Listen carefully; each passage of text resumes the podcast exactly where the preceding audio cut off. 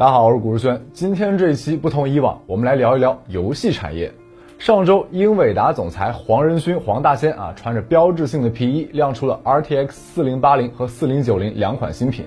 每届英伟达的显卡发布会都会祭出许多改变游戏生态的新技术，说是 PC 游戏圈的春晚也不为过。这次，英伟达依旧展现了强悍的技术实力，但市场却不买账了。原来啊，今年加密货币泡沫破灭以后，显卡挖矿遭遇了矿难，带动英伟达股价一路下跌。一场卯足了劲的发布会也没有止住这波颓势。二十号发布会至今，英伟达市值已经蒸发了两百亿美元。什么概念呢？英伟达的大客户惠普公司市值也就两百多亿美元。一代显卡教父怎么就跌到了加密货币的坑里呢？本期分享就来聊一聊备受瞩目的 RTX 40系显卡发布，为什么难以让英伟达走出矿坑？英伟达的收入主要分四块，分别是游戏芯片、数据中心、专业可视化、汽车。游戏和数据中心是大头，两者加起来占了总营收的近九成。我们大家最熟悉的是游戏业务，其实啊就是卖游戏显卡。从2021财年 Q3 到2023财年 Q1，英伟达在游戏业务上的收入从22.7亿美元猛涨到了36.2亿美元。英伟达在游戏业务上赚得钵满盆满，但真正的游戏玩家们却并没有买到显卡。疫情爆发以来，国际实行宽松的货币政策，大量资金进场炒作数字货币泡沫，推动以比特币、以太坊为代表的数字货币价格大涨。主流的数字货币鼓励矿工投入算力去挖矿，生产新的数字货币来赚钱。游戏显卡虽然是面向游戏市场设计的，但本身也能提供一定的算力。数字货币涨价就使得用游戏显卡来挖矿变得有利可图，从而鼓励矿老板们大量抢购游戏显卡来挖矿。对矿老板们来说，游戏显卡的价格多高，只不过意味着回本需要的时间变长了而已。矿老板们坚信，只要挖矿得到的收益足够覆盖场地、电费等成本，他们就迟早可以回本。未来呢，只会稳赚不赔。矿老板们推高了游戏显卡的价格，挖矿最疯狂的时候，矿工直接开车到工厂提货，显卡刚下流水线就被矿老板提走了。下游的代理商为了和矿老板抢货源，也被迫抬高采购价格。原本用来玩游戏的显卡价格被炒上了天，普通游戏玩家根本就买不起。二零二零年九月，英伟达发布 RTX 三零八零显卡，国内售价五千四百九十九元起步。但是实际上，由于矿老板们疯狂扫货，导致五千四百九十九实际上根本买不到三零八零，价格一度突破了一万元关口，比发售价翻了一番。后来即使价格有所回落，但基本也在七八千元上下，溢价依然很高。英伟达在游戏业务上赚麻了，但原本的用户群体游戏玩家们却笑不出来。游戏玩家主要是年轻人，对价格波动十分敏感，而显卡价格太高，超出了他们的购买力，很多人啊干脆不买了，都在默默等待降价。有些玩家甚至开始反向操作，把自己电脑上的游戏显卡拆下来，转手呢卖给矿老板赚差价。啊，比如说我就有个老同学，花两千多买的 RX 五七零零，后来呢挖矿潮来临，他反手六千多把显卡卖给了矿老板，用赚的差价买了一台 PS 五继续玩游戏。那个同学后来跟我说，这是他毕业这么多年以来最成功的一次投资。在游戏显卡被矿老板们抢购，价格一路飙升的时候，玩家们给显卡起了一个绰号，叫理财产品。什么股票啊、基金啊、白酒啊、黄金啊，都得靠边站。真理财啊，还得看游戏显卡。但世上没有永远稳赚不赔的理财产品，游戏显卡也不例外。二零二二年以来，面对通胀压力，各国不断收紧货币政策，刺破了资本市场的泡沫。数字货币被大量抛售，矿工们看到挖矿回本需要的时间变得越来越长，后续收益越来越低，开始抛售手上囤积的显卡，找游戏玩家接盘，准备捞一波回本走人。这种曾经被用来挖过矿的游戏显卡就是矿卡。游戏显卡不是被挖矿设计的，无法适应挖矿的高负载环境，长时间满负载挖矿很容易透支使用寿命。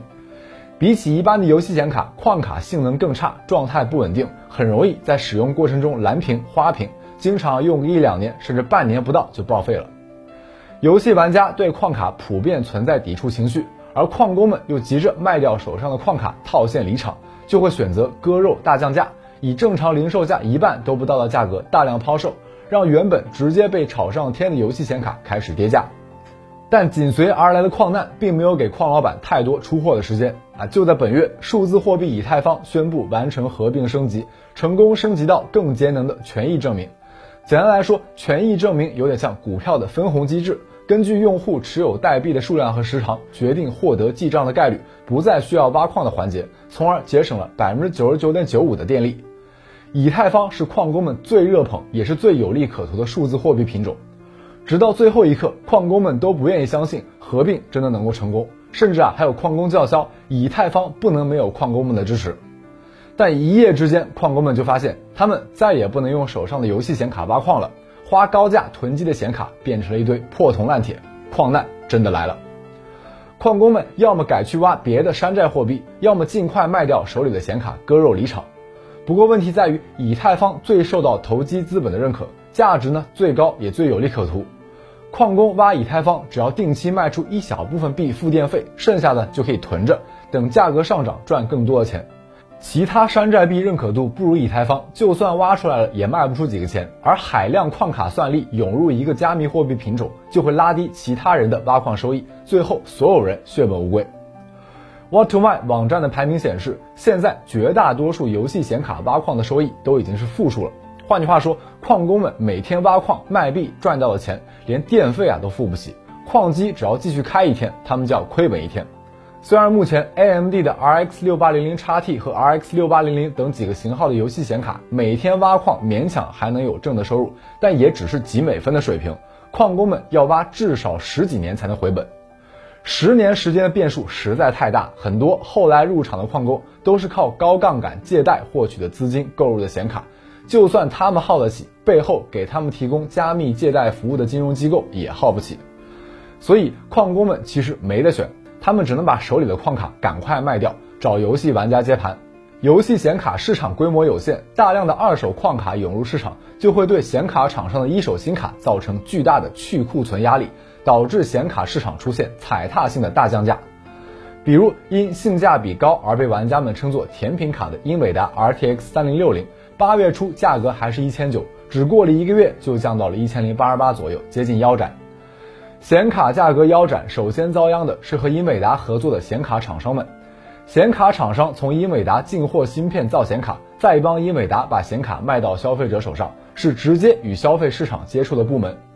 相比英伟达，显卡厂商们对市场的波动更加敏感，一旦显卡滞销，首先遭殃的也是这些显卡厂商们。面临巨大的库存压力，有的显卡厂商干脆不干了。九月十七号，英伟达核心合作伙伴，也是北美最大显卡生产商之一的艾维克，在其官方论坛上宣布终止与英伟达的合作，不再为英伟达生产即将发售的 RTX 四零系显卡。理由啊是受到了不尊重的对待。艾维克是英伟达最早的一批合作伙伴，与英伟达有二十多年的合作，如今在这场矿难大潮中，毅然选择了离场。英伟达要推新显卡挽救下跌的股价，又要避免影响合作的显卡厂商清库存，就在这样的背景下推出了 RTX 四零系显卡。这次英伟达只官宣了 RTX 四零八零和四零九零两个高端型号，而定位更加亲民的四零六零、四零七零等型号短期内都不会推出。